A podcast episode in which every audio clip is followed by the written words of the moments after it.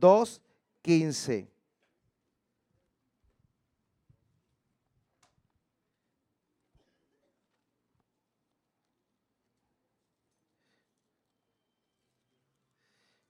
¿Ya está ahí?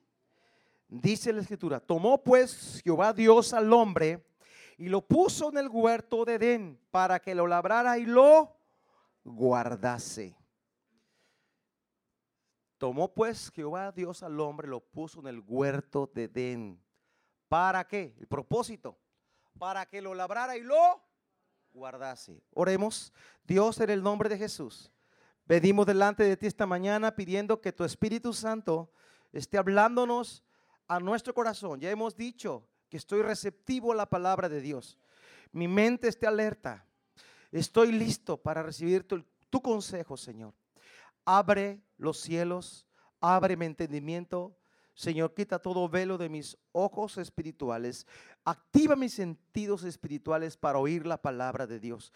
Todo estorbo es quitado en el nombre de Jesús y declaramos que hoy recibiremos esta palabra con gozo, con alegría para ponerla por obra en el nombre de Jesús. Amén.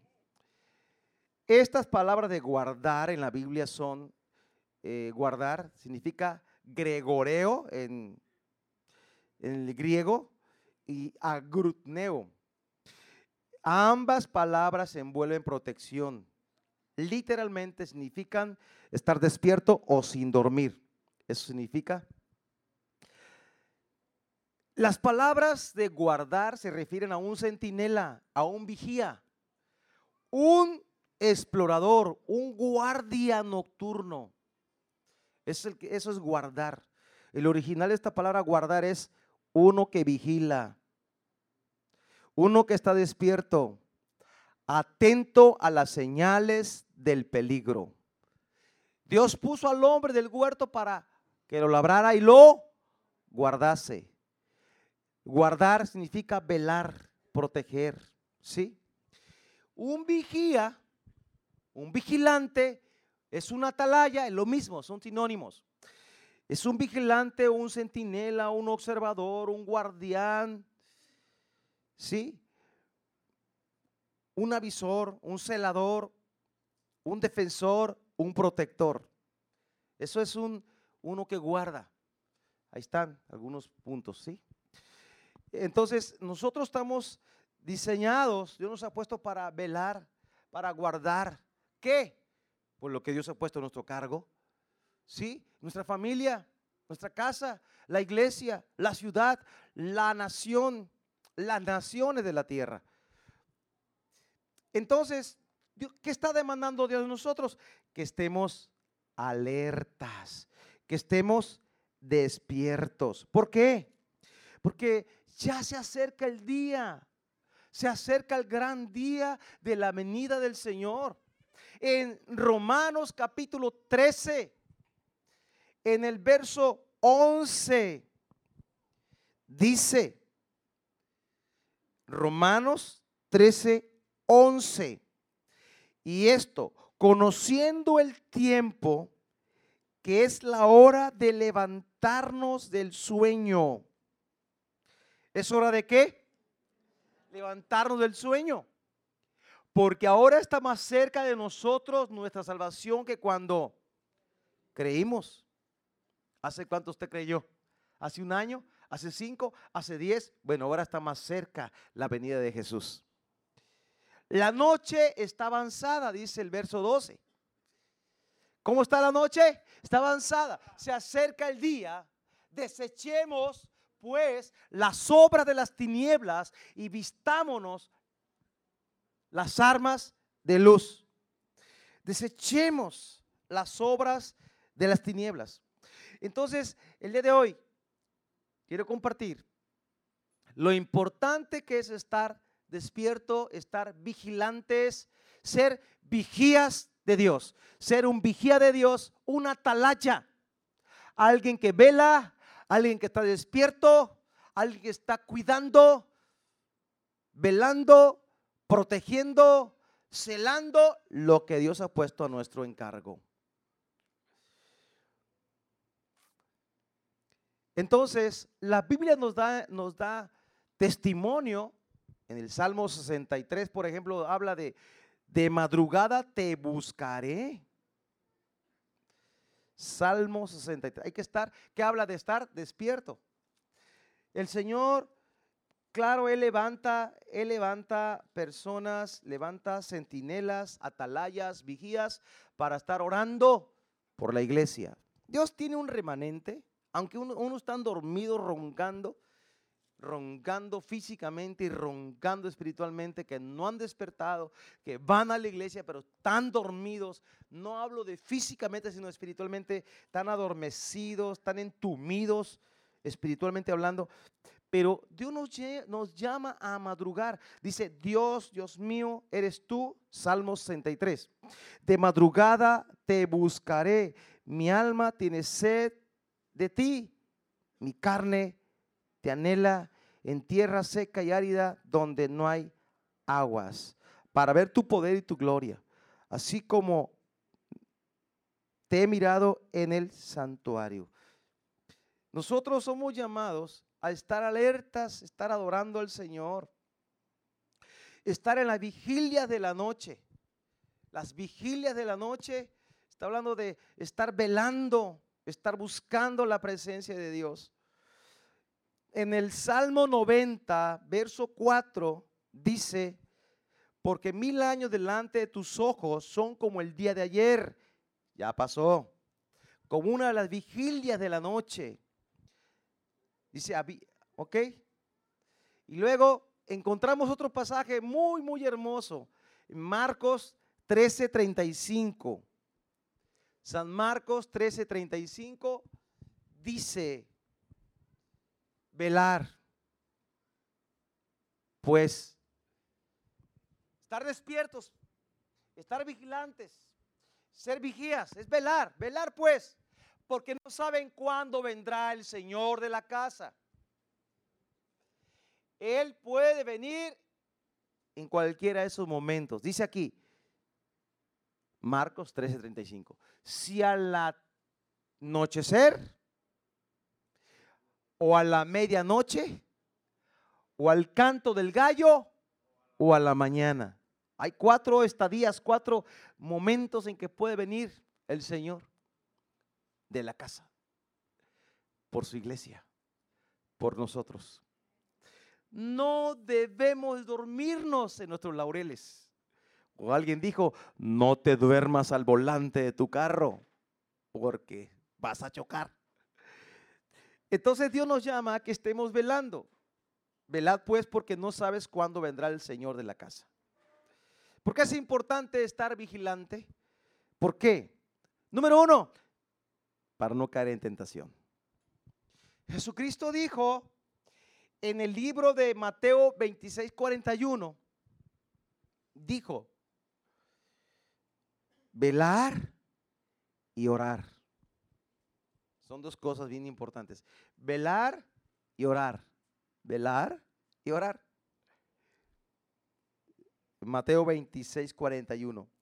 Para que no entres en tentación. Entonces, cuando yo velo y oro, ¿para qué sirve? Para que no caiga yo en tentación. ¿Cuántos de aquí son tentados? Los demás no. Ah, esos son santos. Todos. Todos somos tentados. Somos tentados. Ser tentado no es pecado. El pecado es caer en la tentación. Entonces aquí dice, vela y orar para que no entres en tentación.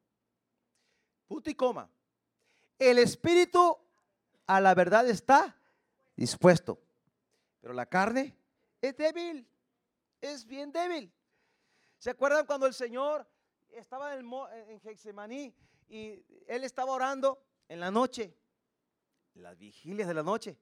Y los discípulos estaban ahí también, oren aquí una hora mientras yo voy allá. Y fue a orar. Y los encontró dormidos después. Estos se durmieron. Dice la escritura porque tenían tristeza. ¿Sí? Pero bueno, estaban dormidos, no estaban velando. ¿Qué pasó con Pedro? ¿Fue tentado? Sí. ¿En qué? En negar al Señor. ¿Y qué pasó? Pues lo negó.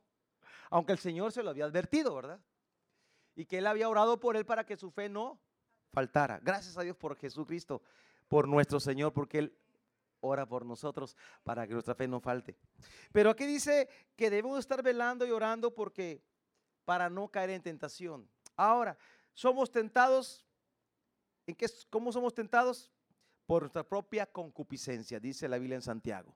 Es que nadie puede decir que Dios lo, tienta. No, Dios no tienta a nadie. Somos tentados nosotros por los deseos de la carne. ¿sí? Pero tenemos que sujetarlos, sujetar la carne. ¿sí?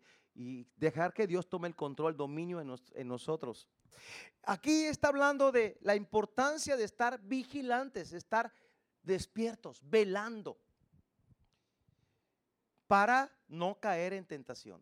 Es cierto, todos sabemos, porque lo hemos experimentado, cuando nosotros oramos, cuando ayunamos, cuando velamos y nos esforzamos en estar buscando la presencia de Dios, ¿cómo terminamos esa velada? ¿Cómo terminamos esa jornada? Fortalecidos. Ciertamente la carne, débil, quiero dormir, quiero comer, pero el espíritu se siente fortalecido. ¿Por qué? Porque el espíritu está dispuesto. La carne nunca quiere orar. La carne nunca quiere leer la palabra. La carne no quiere ayunar. La, carne no quiere ir a una velada. Ah, pero va a un baile en el mundial. Ahí sí, toda la noche sin parar. Baile, baile con un bailador extraño. Pero ahora en Cristo ya cambié de bailador. yo danzo para el rey y ahora la carne está sujeta, el alma también. Entonces, mis amados, un motivo de vigilar es para no caer en tentación. Otro motivo puede ser tomar decisiones importantes. ¿Cuántos tienen que tomar decisiones importantes en la vida? Entonces, ¿qué hay que hacer? ¿Qué hizo Jesucristo? ¿Qué hizo nuestro maestro? El que nos ha enseñado. Pues él estuvo orando toda la noche para escoger a doce. Lucas 6, 12. ¿Cuánto oró? Toda la noche. Me gusta la vida del Señor Jesús. Él nos desafía tremendamente a buscar al Padre. Si el Hijo de Dios, Jesucristo, que estaba en comunión con Dios siempre, porque él nunca pecó, tuvo que orar para escoger a doce. ¿Cuánto más nosotros hay que orar para escoger? Por ejemplo, ¿con quién te vas a casar? ¿Qué trabajo vas a tener? ¿Agarro el trabajo no lo agarro? Decisiones que hay que tomar. Tenemos que meternos en oración en vigilia, en ayuno, buscando la presencia de Dios. Dice Lucas 6, 12. En aquellos días, él fue al monte a orar. Al monte es un lugar apartado, ¿sí? Y pasó la noche orando a Dios. Y cuando era de día, llamó a sus discípulos y escogió a doce de ellos, a los cuales también llamó apóstoles. Entonces, un motivo más es que vamos a estar vigilantes, vamos a tener esas veladas, esos tiempos con Dios, estar vigilantes, porque yo tengo que tomar decisiones.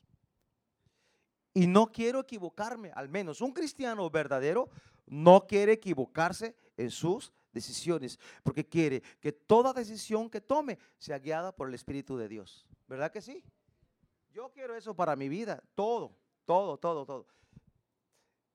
Claro, yo no oro qué camisa ponerme el domingo, no, si no agarro la que esté lista. Pero a veces, pero hay gente que ora, ¿qué, me pongo hoy, Señor? Eh, las mujeres escogen, ¿cuál le pongo de esos 40 vestidos? ¿Cuál de los 50 zapatos? No, algunos oran. Pero no, eso ya es exageración, ¿no? Pero hay cosas importantes por las cuales orar. Señor, hoy invitaron a un, a un desayuno, a una cena, a algo. ¿Voy o no voy? ¿quieres que vaya, Señor? O sea, ah, decisiones. A veces hay unas, eh, los chavos, por ejemplo, ¿qué carrera estudiar, no?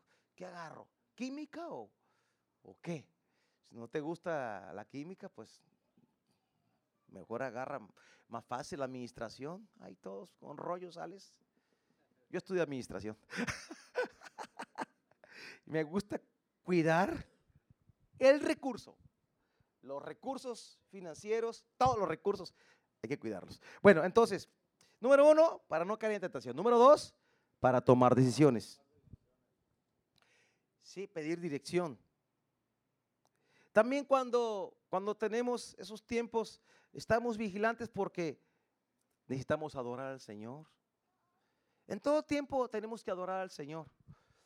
¿Se acuerdan de Pablo y Silas, Hechos 16? Ellos habían sido golpeados por predicar la palabra. Los metieron a un calabozo en la parte más profunda, hasta adentro. No eran cárceles como la de Altamira, no, esa está de lujo, yo creo. Eran calabozos donde no había ni servicios de sanitarios, ni nada, ni había, no sé. Y estaban amarrados con cadenas, golpeados. Y dice en Hechos que a la medianoche estaban alabando al Señor. Vamos al libro de Hechos 16, lo voy a buscar. Encarcelados.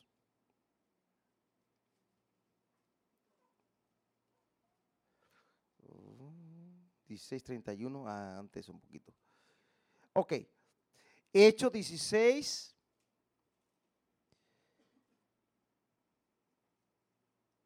24, el cual recibió, el cual recibido este mandó, este mandato, ojos, los metió en el calabozo de más adentro y les aseguró los pies en el cepo. Que tengo la Biblia rayada y luego se me cruzan las líneas. Dice, pero a medianoche, orando a Dios, Pablo y Silas cantaban himnos a Dios y los presos los oían. ¿Qué hacían a medianoche? Cantando, adoraban a Dios. Dice, a medianoche, en medio de la crisis física, el cuerpo no quiere, el espíritu está dispuesto. Ellos habían sido golpeados, estaban inflamados, no sé. Imagínense con ustedes golpeado, duele más al otro día, no, ay, no me toques, ¿Por qué? Tengo un golpe aquí. Ellos estaban golpeados y empezaron a alabar al Señor. A medianoche. Adorando al Señor. ¿Y qué pasó? Pues mientras ellos cantaban, los presos los oían, dice. Entonces sobrevino de repente un gran terremoto, de tal manera que los cimientos de la cárcel se sacudían. Y al instante se abrieron todas las puertas y las cadenas de todos se soltaron. La alabanza, la adoración libera, nos libera de ataduras. Personas pueden ser liberadas cuando estamos en alabanza, la adoración. Es tan importante entonces llegar temprano para alcanzar y empezar la alabanza y la adoración juntos. Señor. Vengo a adorarte. Si trae una carga a usted, una preocupación, una aflicción, vengo a adorarte, Dios. Yo ofrezco a ti sacrificio, alabanza. Mira, tengo grandes conflictos. No lo hago porque tengo ganas, lo hago porque tú eres digno. Y te voy a alabar, Señor.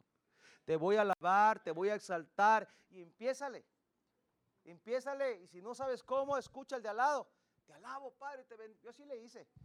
No entiendo, están locos, es como le hace. Pues es locura para uno. Yo llegué a la iglesia y unos así, manos levantadas, Aleluya, Padre hermoso, precioso. Yo lo veía, bueno, lo voy a seguir. Padre, te adoro. Y ya después ya agarré camino, ya me olvidé de él y empecé a, empecé a adorar al Señor. ¿Sí? No sabía levantar las manos, abrir la boca. Luego nos da pena, a algunos les da pena abrir la boca y levantar las manos. No tenga pena, Jesús levantó las manos en la cruz. Y dijo, consumado es. ¿Ok? Entonces, aquí encontramos cómo el Señor eh, quiere que nosotros seamos adoradores, ¿sí? Ahora, en el pensamiento hebreo, ellos dividen la noche en tres, la vigilia es en tres partes, eh, son de cuatro horas cada una, ¿sí? Pero eh, en el pensamiento griego, el hebreo era 6 a 10, de 10 a 2 de la mañana y de 2 a 6 de la mañana. Tres. Pero el pensamiento griego, eran cuatro vigilias.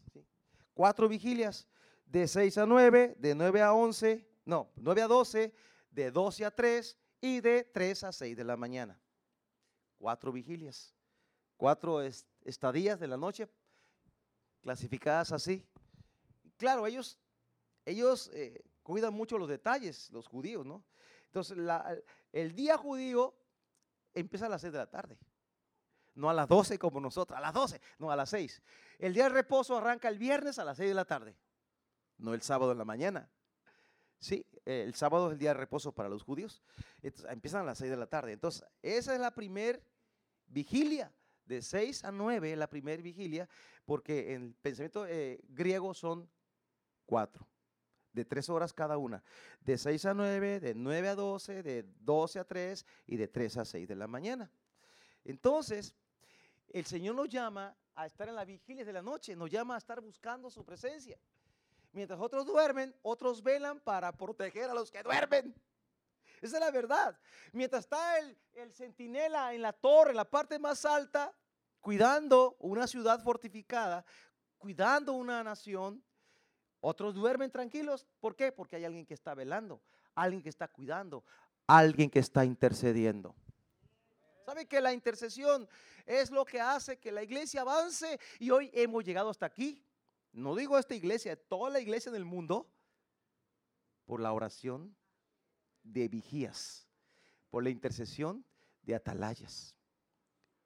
Hay tantos testimonios tan hermosos de cómo Dios puede cambiar una vida por la intercesión de personas o de la iglesia. Entonces la iglesia está llamada a ser un vigía, un atalaya, un celador, uno que guarda, que protege, que cuida la, la cosecha. Es importante orar por los nuevos creyentes porque ¿sabe qué pasa? Usted sabe, Mateo capítulo 3 habla que el ladrón roba la semilla y la gente recibe a Cristo, recibe, fíjese bien, ahí está una, eso, usted va, va a ver esto en la vida de los nuevos creyentes. El sembrador salió a sembrar. Parte de la semilla cayó junto al camino. Y luego Jesús explica. Esa es la semilla que la gente recibe, pero el diablo la roba, ni siquiera germina. Y es cuando la gente va a la iglesia o va a un evento a la iglesia o recibe a Cristo, ay, me gustó, qué padre, sí, yo quiero. Oye, vamos a la iglesia. Ay, espérame, espérame, es que yo tengo mi religión. Es que mira, no, no, no. Eh, eh, y el diablo le está robando la semilla. Le está diciendo, no vayas porque tú eres esto. No vayas porque te van a pedir esto. No vayas porque entonces esto. Y le empieza a meter mentiras. El diablo es un mentiroso. Padre de mentiras. No cupiéramos aquí. Tendríamos unas 20 reuniones. Ya estuviéramos en el estadio de aquí, estudiantes. Pero tenemos un enemigo. Y ese enemigo ¿Sabe cómo lo vamos a vencer? Si vigilamos, si atalayamos, si velamos, si oramos, si intercedemos. Entonces ese enemigo está vencido. Pero la iglesia tiene que tomar la autoridad. Hemos hablado de autoridad y otra vez vamos, por el mismo rumbo. La autoridad Dios nos la, ha dado, nos la ha dado. Vamos al libro de Lamentaciones, capítulo 2, verso 19 dice, levántate, da voces en la noche. Al comenzar las vigilias, derrama como agua tu corazón ante la presencia del Señor. Alza tus manos a Él. Fíjese, aquí es bíblico levantar las manos al Señor. Implorando la vida de tus pequeñitos. Intercesión. Que desfallecen de hambre en las entradas de todas las calles. Lamentaciones fue escrita en un tiempo de gran crisis en, Jerusalén, escrita por Jeremías a causa del pecado del pueblo de Judá, pueblo de Dios. Entonces dice, levántate, da voces en la noche al comenzar la vigilia. Cuando venimos a una velada, es un tiempo de sacrificio, un tiempo de buscar su presencia. Y levántate, da voces, clama, clama, clama. No cree que, aquí, no es porque soy gritón, no, no, no, es que Dios dice clama. Aparte que soy gritón, pero dice clama. A ver, si usted ve que alguien se va, bueno, vamos a un, ejemplo, un ejemplo un poquito medio triste. Si usted ve que su hijo va corriendo, pero rumbo a, un, despeñadero donde hay lumbre abajo, o sea, el infierno. Y usted dice, usted puede, puede pararlo a su hijo porque va corriendo. Dice, ay, no va a escuchar. ¡Detente! No le va a gritar, hijo, detente, no te va a escuchar. Pero si tú le gritas fuerte, quizás, ay, ¿qué pasó? Pues va rumbo al infierno, detente. Ahí están las llamas esperándote. ¿Cuáles llamas abajo? Ah, frena el muchacho. Ay, mamá, gracias. Clama. El clamor habla de desesperación, de urgencia. Urge, me responda, Señor. Entonces, en esta primer vigilia de 6 a 9 es al ponerse el sol. Al ponerse el sol es al atardecer. Por ejemplo, vamos a ver un pasaje en Lucas 4:40. Dice, al ponerse el sol, todos los que tenían enfermos de diversas enfermedades, los traían a él, o sea, Cristo. Él poniendo las manos sobre cada uno de ellos, los sanaba. Al ponerse el sol es, acuérdese ya, son las seis, seis y pico, está anocheciendo, ya estamos en otro día. Ya ese día cuenta como es el que sigue para los hebreos. ¿Sí? Entonces, para los judíos, una atalaya ciñe sus lomos, se prepara para defender lo que Dios ha puesto a su cargo. Entonces, al ponerse el sol, sería la primer vigilia. ¿Sí? El Señor quiere que nosotros dependamos de Él. Por ejemplo, Nicodemo vino a Jesús de noche. Nicodemo era un, un, este, un judío, un fariseo, un hombre que, un maestro de la ley, Juan capítulo 3. eh, Y este vino de, de noche a Jesús. Se cree que vino entre 6 y 9 de la noche, en la primer vigilia. Fue a buscar a Jesús. ¿Para qué? Oye, Señor, pues le dice, San Juan capítulo 3, había un hombre de los fariseos que se llamaba Nicodemo, un principal entre los judíos. Este vino a Jesús de noche. No fue a las 12, ¿va? fue de noche. Y le dijo, Rabí, sabemos que ha venido de Dios porque como maestro, porque nadie puede hacer las cosas que tú haces si no está Dios con él. Jesús habla con él, le habla del nuevo nacimiento. Pero este hombre fue en la primer vigilia. Otro ejemplo, bueno, ya ahí, vamos con otro ejemplo, pero de la segunda vigilia. Esto me recuerda las diez vírgenes. Y a medianoche, de 9 a 12, la segunda vigilia, dice, hay un reloj profético. ¿He escuchado esto? Que hay un reloj profético. ¿Cuánto falta para las 12? Porque a medianoche dijeron, ahí viene, ahí viene el esposo. Vamos a San Mateo, capítulo 25. Que habla de las diez vírgenes. Eran cinco prudentes, cinco insensatas, las prudentes con lámpara y aceite en sus lámparas, las insensatas con lámpara pero sin aceite. Y ambas espera, ah, ambas cabecearon. Era en la noche. Estaban en la vigilia esperando que viniera el esposo. Ambas cabecearon. Pero cuando oyeron el ruido, ¡ay viene! A la medianoche. Bueno, vamos a ver dónde dice esa parte, ¿no? 25, 6. Y a la medianoche se oyó un clamor. Aquí viene el esposo. Salid a recibirle. A medianoche. Está hablando de la segunda vigilia. A medianoche. Jesús puede venir. No sabemos la hora ni, ni el día, pero va a regresar. Y la iglesia tiene que estar vigilante. Ser un vigía. Alguien que está avisorando cómo está el tiempo ahorita. A ver, usted está viendo cómo se aproxima la maldad a las naciones, usted ve, visualiza algo para los próximos 10 años de maldad. Yo sí la veo. Y no en 10 años, en los próximos meses. En los próximos días vemos más maldad. Pero ¿cuál, maldad?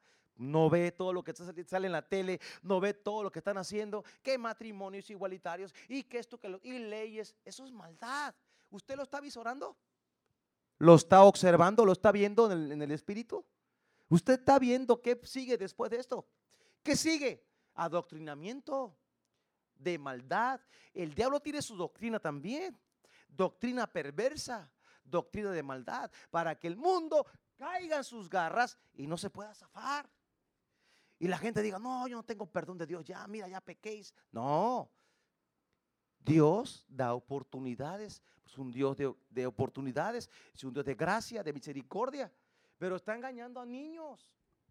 Todo lo que se avisora, lo que se ve hacia adelante en los próximos, no sé, años o meses, es que quieren adoctrinar a los niños para que crezcan con pensamiento ya torcido.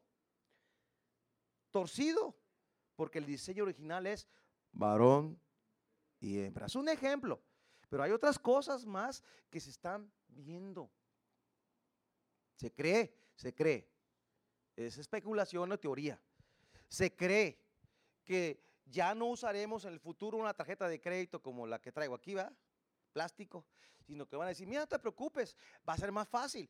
Ve al banco o ve a tal lado, te van a poner un chip en la mano para que ya nomás llegues a, Walmart y más pasas tu dedo, ¡cling! Y ya pagas. Y está toda la información en ese chip. Pudiera ser, pudiera ser la marca.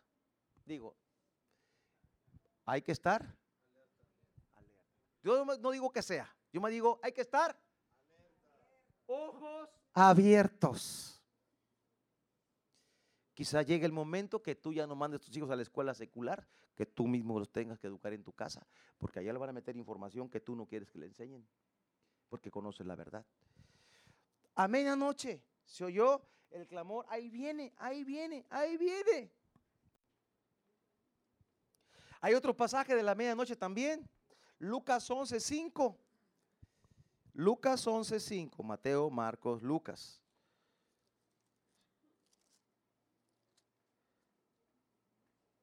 Está hablando de la oración. No, man, sí. Les dijo también, ¿quién de ustedes que tenga un amigo va él a medianoche y le dice, amigo, préstame tres panes, porque un amigo mío ha venido a mí de viaje y no tengo que ponerle delante, no estoy sin nada. Y aquel respondiendo desde adentro, le dice, no me molestes, la puerta ya está cerrada y mis niños están conmigo en cama, no puedo levantarme y dártelos. Os digo que aunque no se levante a dárselos por ser su amigo, sin embargo, por su importunidad, se levantará, le dará todo lo que necesite. Y yo digo, pedid y se dará, buscar y hallaréis, llamar y se os abrirá. Pero dice aquí, a la medianoche. A la medianoche. Tú estás orando y estás pidiendo a Dios provisión. Cuando tú oras, pides provisión. Provisión. Este no tenía nada. Pedid y te dará. Buscar y hallaréis. Tocar y se os abrirá. ¿Sí? Entonces Dios quiere que en ese tiempo de vigía tú estés pidiendo provisión. Dice aquí, a la medianoche. Tú puedes clamar, es habla de la oración, habla de que tú debes ser insistente en la oración, como la viuda insistente, Lucas 18, ¿no? Viuda insistente. Pero aquí es buscar. El Señor te va a dar el Señor te va a dar. Así es que vemos la importancia de estar despiertos. La noche está avanzada. Yo cuando leo en Romanos 13, Romanos, sí, 13, fue el que leí, 11 al 14, ah, para mí es una advertencia de parte de Dios por el Espíritu Santo. La noche está avanzada, se acerca el día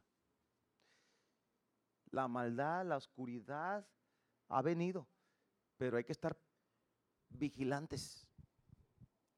La tercera vigilia es de, de 12 de la noche a 3 de la mañana. Híjole, ¿qué pasó en ese tiempo? Cuando Jesús fue entregado, Pedro negó a Jesús. ¿En qué sacan la conclusión? Porque a las 3 de la mañana hay un canto del gallo. Es un cambio de turno en el templo.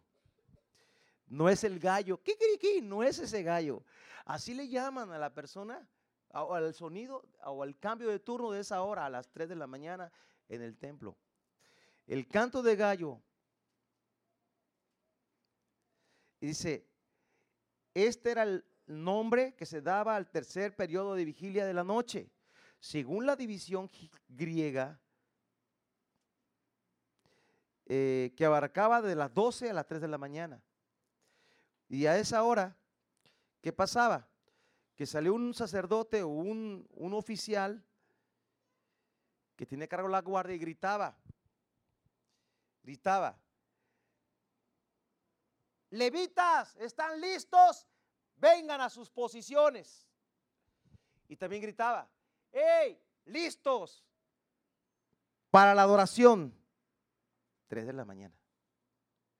Y, entonces sonaba, había un sonido, tres, le llamaban el canto del gallo. No era el kikiriki del vecino que, oye, ya cantó el gallo, no. Así se llamaba a ese evento, a ese ese momento. Entonces, como es otra cultura, nosotros estamos acá en México y, ah, gallo, el rancho que cantaba en la madrugada. Pues sí, pero no es eso. Así se le llama, pero no es el gallo físico se le llama el cambio. ¿Ok? Entonces, a esa hora, ¿qué pasó con Pedro?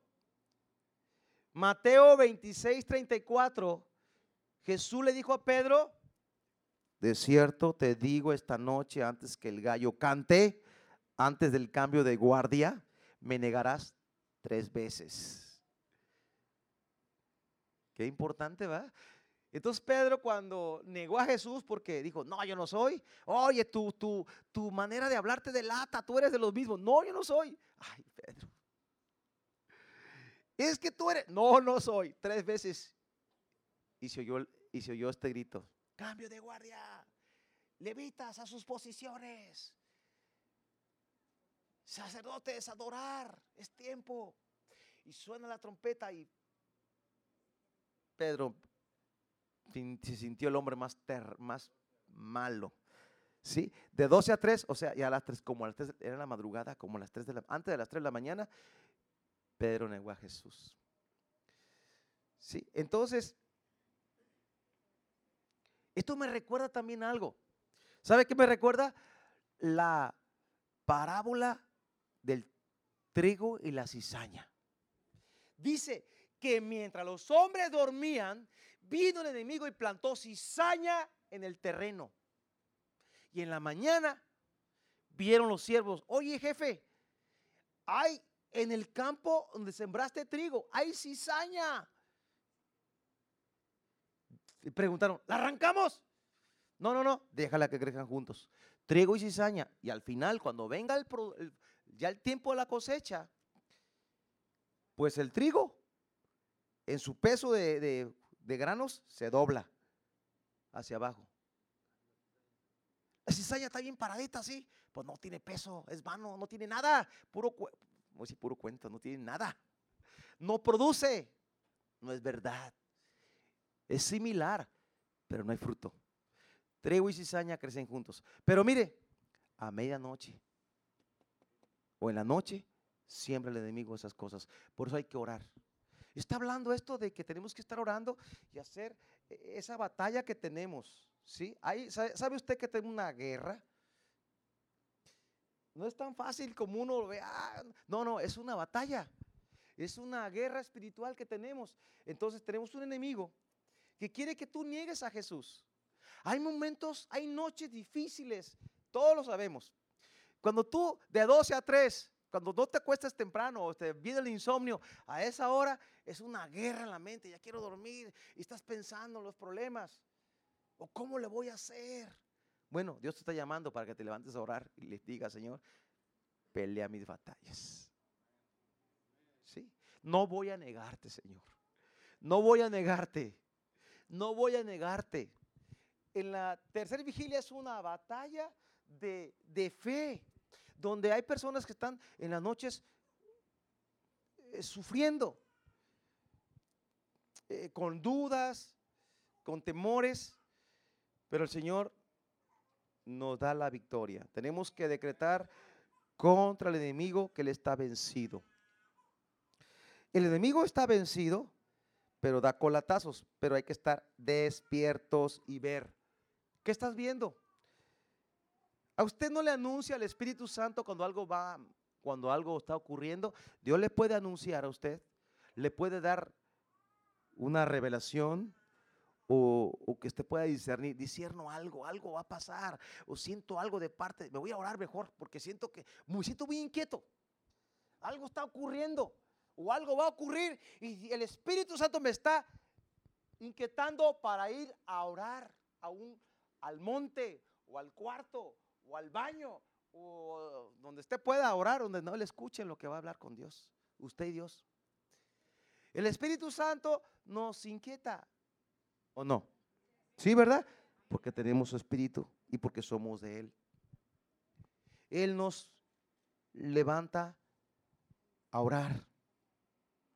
Pero tenemos la cobertura de Dios. Porque mire, Jesús oró por Pedro. Pedro, el diablo te ha pedido para zarandearte. Pero, como que dice, tranquilo, yo he orado para que tu fe no falte. Entonces, mire, esa oración uno está orando, Dios, que mi fe no falte, que yo no te vaya a negar. No, yo no quiero negarte aunque tenga dificultades, aunque vengan situaciones difíciles a mi vida, en la economía, en la familia, eh, tantas cosas que pueden ocurrir en la vida, en una familia. Usted sabe todo. Todos pasamos momentos difíciles. Hijos, familia o pérdidas cuando alguien fallece. Ay, es un dolor. Y hay momentos quizás donde el sueño se va, pero Dios está contigo. Dice, hay protección divina. Y luego viene por último la cuarta vigilia, ese es de 3 a 6 de la mañana. Ya, ya para amanecer. ¿Qué pasa ahí? Bueno, ahí pasan, puede pasar cosas buenas también. Es cuando usted ha escuchado, yo he escuchado muchos hermanos intercesores que dicen, mira, Dios me habló a las 3.33. ¿Sí? ¿Han oído algún hermano que lo levanta Dios a esa hora? Yo he escuchado hermanos que dicen, Dios me habló, como Dios me levanta a las 3 con 33. Oye, pues Dios está hablando. A esa hora es que tú te levantes a orar. ¿Y sabe qué es eso? Un pasaje en la Biblia. Jeremías 33, 3. ¿Qué dice? y te mostraré cosas grandes ocultas que tú no conoces. Entonces, ¿usted cree que es casualidad todo esto? Bueno, no quiero ser místico ni nada de eso, ¿no? Simplemente, Dios está llamando a que tú te levantes a orar. O sea, Dios sabe. Dios sí despierta a las personas a cierta hora, algunos a orar. Y algunos casualmente, casualmente, diosidencia a las 3.33. Dice, vi mi reloj 3.33, levántate y ora. Y ora por este, y ora por esta, y ora por esta, y ora por esta. Está en la cuarta vigilia. Ya está para amanecer. Pero ¿sabe hora es la hora más pesada en el mundo espiritual? Dicen, dicen los que saben más esto, que, que esa hora es cuando hay batalla. Esa hora es cuando el enemigo anda haciendo sus cosas. En las noches, la brujería, la hechicería, los sacrificios al diablo o los altares, todo tipo de cosas. Sí, pero nosotros tenemos que estar de pie, atentos, despiertos, vigilantes, alertas, celando, cuidando, vigilantes. Pero también es un tiempo de que tú te levantas y empiezas a orar. Señor, ese es un día maravilloso. Hoy declaro que tengo la victoria de Dios. Hoy declaro que yo soy en ti más que vencedor. Porque estoy empezando un nuevo día. O estoy por acabar un día y empezar otro, ¿no? Mire, cuando Jesús murió y resucitó, se presentó a los discípulos en San Juan 21, 3. ¿Qué pasó ahí? Fue por la mañana, amaneciendo, cuarta vigilia. Simón Pedro les dijo, voy a pescar. Ellos le dijeron, vamos nosotros también contigo. Fueron y entraron en una barca. Y aquella noche no pescaron nada. Pero ya al amanecer estaban creo que cansados, bien desvelados. Pues ya no eran pescador de peces, eran pescador de hombres. Pero bueno, ellos querían volver a lo mismo después de que Jesús había muerto y había resucitado. Bueno, ahí se muestra la debilidad humana, ¿no? Pero Jesús se apareció con ellos. Y cuando ya iba amaneciendo, se presentó Jesús en la, en la playa. ¡Ah, qué bonito! Se imagine que se presente aquí el Señor ahorita. Imagínese que se presente aquí el Señor ahorita. Físicamente se materialice. Diga, mira, yo soy, toca mis, toca mis llagas, ve mis marcas por amor a ti. Pero bueno, dice, se presentó Jesús en la playa, mas los discípulos no sabían que era Jesús. Y les dijo, hijitos, ¿tienen algo de comer? Le respondieron, no. Y les dijo, echar la red a la derecha de la barca y hallaréis. Entonces la echaron y ya no podían sacarla por la cantidad de peces. Fíjese, Jesús se reveló en la cuarta vigilia con ellos, pero no lo conocían. Pero él tenía un pez asado y, tuvieron comunión otra vez con Jesús. Él habló con ellos, él afirmó el corazón de Pedro ahí, si sigues leyendo usted, en la cuarta vigilia. Aquí vemos, también se cree que Jesús, o se da a entender la Biblia que Jesús resucitó en la cuarta vigilia. ¿Por qué?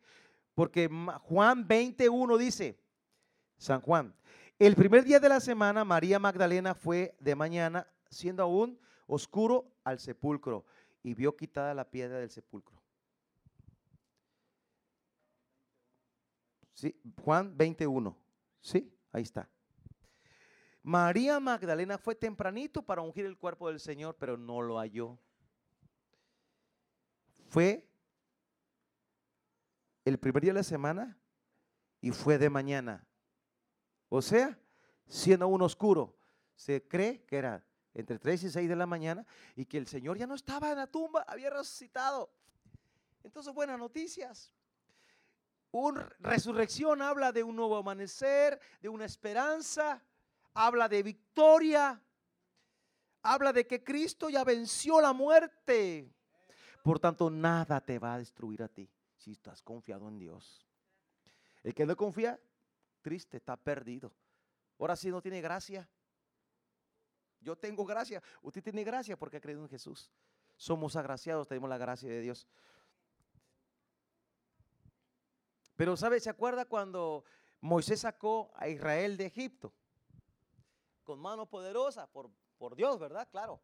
Y que ni un primogénito murió porque el dintel, en el dintel de la puerta se aplicó la sangre del cordero. En cada familia mataron un cordero y murieron, murieron todos los primogénitos de los, los eh, egipcios. Pero el faraón pues se quebrantó un poco, pero luego agarró fuerza y persiguió a los judíos y los agarró frente al mar rojo. Y Moisés clamó, oró a Dios, Señor. Y dice, ¿por qué clamas a mí? Párate y usa la vara y parte el mar en dos. Y así lo hizo y entrado en seco. ¿Y qué cree que entra el faraón atrás? Tarrácate con sus caballos, tarracatata que se mete con sus caballos, con sus carros, sus carretas, carretones y todo. Y se meten para perseguir al pueblo de Dios. Eso fue en la mañana. Eso fue en la vigilia de la mañana. Éxodo 14, 24. Voy a leerlo. Aconteció a la vigilia de la mañana que Jehová miró el campamento de los egipcios desde la columna de fuego y nube y trastornó, eso me gusta, esa palabra, subrayela, hágala así como, como que le pone negrita a su Biblia, el campamento de los egipcios, trastornó. Éxodo 14, 24. Y quitó las ruedas de los carros. Híjole, y los trastornó gravemente. Pues un carro sin ruedas ya no, hasta ahí llegaste. ¿Cómo te regresas? Entonces los egipcios dijeron, huyamos delante de Israel porque Jehová pelea por ellos contra los pelea por ellos contra los egipcios. Híjole. Mire, es un nuevo amanecer para los judíos. Un nuevo amanecer, una nueva esperanza, porque Dios está con ellos. Entonces usted puede orar de esta manera. Aquí está la clave de cómo puede orar. Usted puede orar así, mire. Es una locura, pero hágalo, hágalo. Porque Dios le entiende. Señor, eh, ¿cómo oraría? Quita las ruedas de los carros de mis enemigos. Quita la rueda de los carros de mis enemigos. Claro, no hablo del Mustang ni no hablo del Ferrari, no. Hablo del enemigo que me quiera perseguir. ¿Eh? Sí, o, la artimaña o las herramientas del diablo para atacar mi vida, mi familia, la iglesia o la ciudad o lo que sea. Quita la rueda de los carros, Señor. Trastórnalos gravemente. Atarántalos. Confúndelos destruyelos, quebranta los dientes de los perversos. Y usted se va a orar todos los, ore los versículos bíblicos y está hablando usted, destruye a mi enemigo, Señor, lo que estoy pidiendo ahora. Usted puede orar así, trastorna, quita las ruedas de los carros de mi enemigo. Entonces Dios te da la estrategia de guerra aquí, ¿verdad? Aquí hablamos de una noche de oración. Hablamos de una velada. Todo esto fue una velada. Pero cómo Dios se manifiesta en cada cosa. Entonces, cuando usted ora que se trastorne el enemigo, es que sus estrategias fracasen. Él tiene estrategias, son mentiras, murmuraciones, difamaciones para que usted, pero cuando Dios está con usted, Dios lo va a levantar a usted, porque es su hijo. El diablo va para abajo. Está desesperado, dice, lo acabo de leer, lo leí en la Biblia, ahí está en la Biblia. El diablo está desesperado porque sabe que le queda poco tiempo. Busca Apocalipsis capítulo 12, verso 12. Si mal no recuerdo, ahí dice que le queda poco tiempo. ¿Cuánto le queda? Poquito tiempo. Híjole, Dios, Dios, Jesucristo, ya mero viene. ¿Y qué pide nosotros? Que estemos alertas. Por eso iglesia, iglesia de Jesús. Voy a buscar Apocalipsis 12, 12. No sé que esté equivocado. Que le queda poco tiempo, le queda poco tiempo. Ah, ah sí está bien. Ahí está, mire. Pues que lo, lo aprendí, 12, 12. Apóstoles, apóstoles. ¿Cuántos eran? Doce. Dice, por lo cual, alegraos cielos y los que moran en ellos, hay de los moradores de la tierra y del mar, porque el diablo ha descendido a ustedes con gran ira, sabiendo que le queda poco tiempo. Le queda poco tiempo porque ya está, ya está por venir el Señor. Así que iglesia, Dios nos está llevando, llamando a qué? Estar de vigías, estar de atalayas, estar de guardianes, estar alertas, estar despiertos. Levántate tú que duermes y te alumbrará Cristo. Levántate es una palabra clave también. Isaías 60 que dice, o oh, sí, levántate de la silla también. Levántate de la silla también. Una, dos, tres, póngase de pie. También dice que te levantes. Isaías 60 dice, levántate y resplandece. Qué bonito, ¿verdad? ¿Cómo es Dios? Levántate y resplandece porque ha venido tu luz. ¿Quién es? Jesús. Y la gloria del Señor ha nacido sobre ti. Mire, tenemos todo. Tenemos a Cristo y ya lo cantamos, que es suficiente. Ah, no, ¿qué, qué? Mi tesoro, ¿verdad? Cantamos, suficiente el otro canto. Pero las dos cosas es, es suficiente, es mi tesoro. Así que iglesia, levántate. Hoy declaramos que tenemos la victoria, que somos una iglesia victoriosa. No hablo de esta congregación, va incluida en la iglesia. La iglesia es todo el cuerpo de Cristo. Esta es una congregación, una célula de la iglesia de Jesús, la cual Él sustenta, Él cuida, Él protege, Él vela por nosotros, pero llama, llama que el cuerpo de Cristo vele con la cabeza, porque la cabeza es Cristo. Jesús, Dios duerme, pregunto. No duerme, dice Isaías que Él no duerme, ni se fatiga con cansancio. Yo a veces sí me canso. Bueno, todos nos cansamos, ¿no? Pero Él no duerme, Él vela por su iglesia. Me anima tanto cuando dice, Pedro, el amor de Jesús, yo he orado por ti para que tu fe no falte. Y una vez vuelto, afirma a tus hermanos. Mire cómo trabaja Dios. Si usted está fortalecido, afirme a otros que están débiles. Afirme a los débiles, háblele a los débiles, invítelos a la iglesia el domingo, recuérdeles.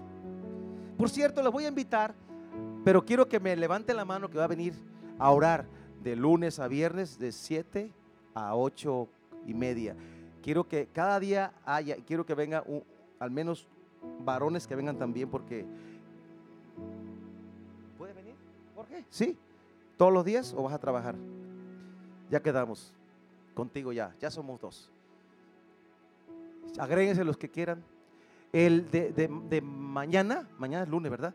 De 7 de la mañana a 8.30. El que diga, el que diga, yo me voy a las 8 porque voy a trabajar, vaya a las 8. Me voy a 7 y media, vaya a 7 y media, no importa, de hora y media, media, media hora aunque sea. Pero vamos a estar. Usted está jubilado. Ah, qué padre. ¿Cuántos más están jubilados? Levanta la mano los jubilados. Todos los jubilados. Ay, Rafita, ¿puedes venir a acompañarme? Gracias. ¿Está jubilada también, hermana? Qué padre. Ya le cae su quincena. ¿Alguien más? ¿Estás jubilada también? Ah, tú vas a venir a orar. Ah, ya muy joven. Ah, muy bien. Siguen las vacaciones. Bueno, ah, ¿vas a venir? Ah, es que se estiró. Mi cuenta se dio que le estoy hablando. Es que vi que levantó la mano. ¿Vas a venir? Te estaba estirando, ¿va? Ok, ok.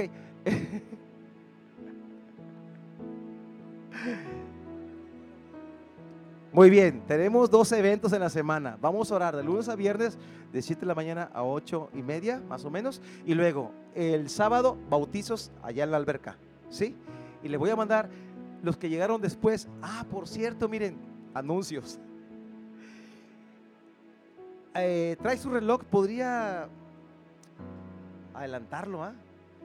Adelanto media, media hora para que llegue 8.30 a la iglesia los domingos.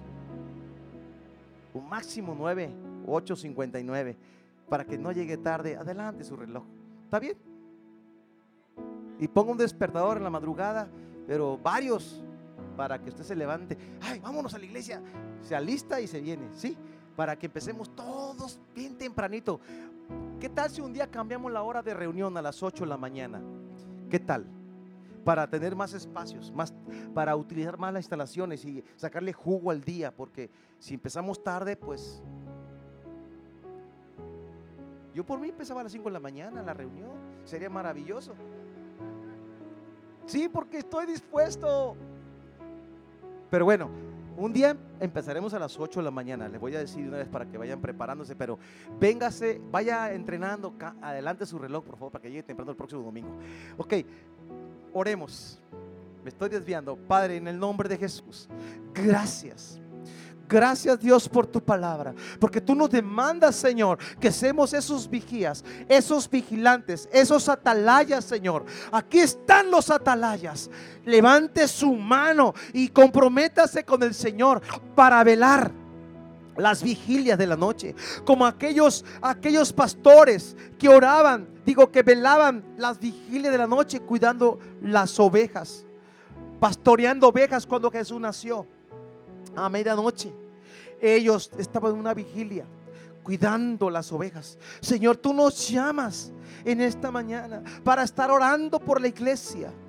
Orando, Señor, unos por otros. Aquí está mi vida, Señor.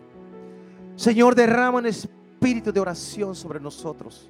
Y usted batalla con la flojera para orar, que todos batallamos. Batalla con el cansancio, batalla Dígale al Señor que le quite eso. Dígale a Dios, dame un espíritu de guerra, de intercesión. Pídalas, pídalo al Señor. Que usted pueda ser despertado en las madrugadas para orar. Para orar por qué? Por la casa, por la iglesia, por lo que Dios le va a poner. ¿Por qué le va a poner? ¿Qué va a orar? Él le va a decir qué es lo que va a orar. En el nombre de Jesús. En el nombre de Jesús. Señor, aquí estamos delante de ti, Señor. Pedimos, Dios, Traiga un despertar sobre la iglesia. Traiga un despertar sobre nosotros. Y pone en nosotros un espíritu de oración. Un espíritu de guerra. Un espíritu de intercesor. Despiértanos en las madrugadas. Trae un despertar. Que seamos esos atalayas. Que velamos. Que cuidamos la obra de Dios. Que cuidamos la cosecha. Cuidamos, Señor. Cuidamos los campos que están blancos, listos para la cosecha. Señor, aquí está mi vida. Despierta mi corazón. Dígale al Señor, despierta mi corazón. Despierta mi corazón a la intercesión. Trae carga a mi corazón para orar por la iglesia, para hacer guerra en el nombre de Jesús contra nuestro enemigo.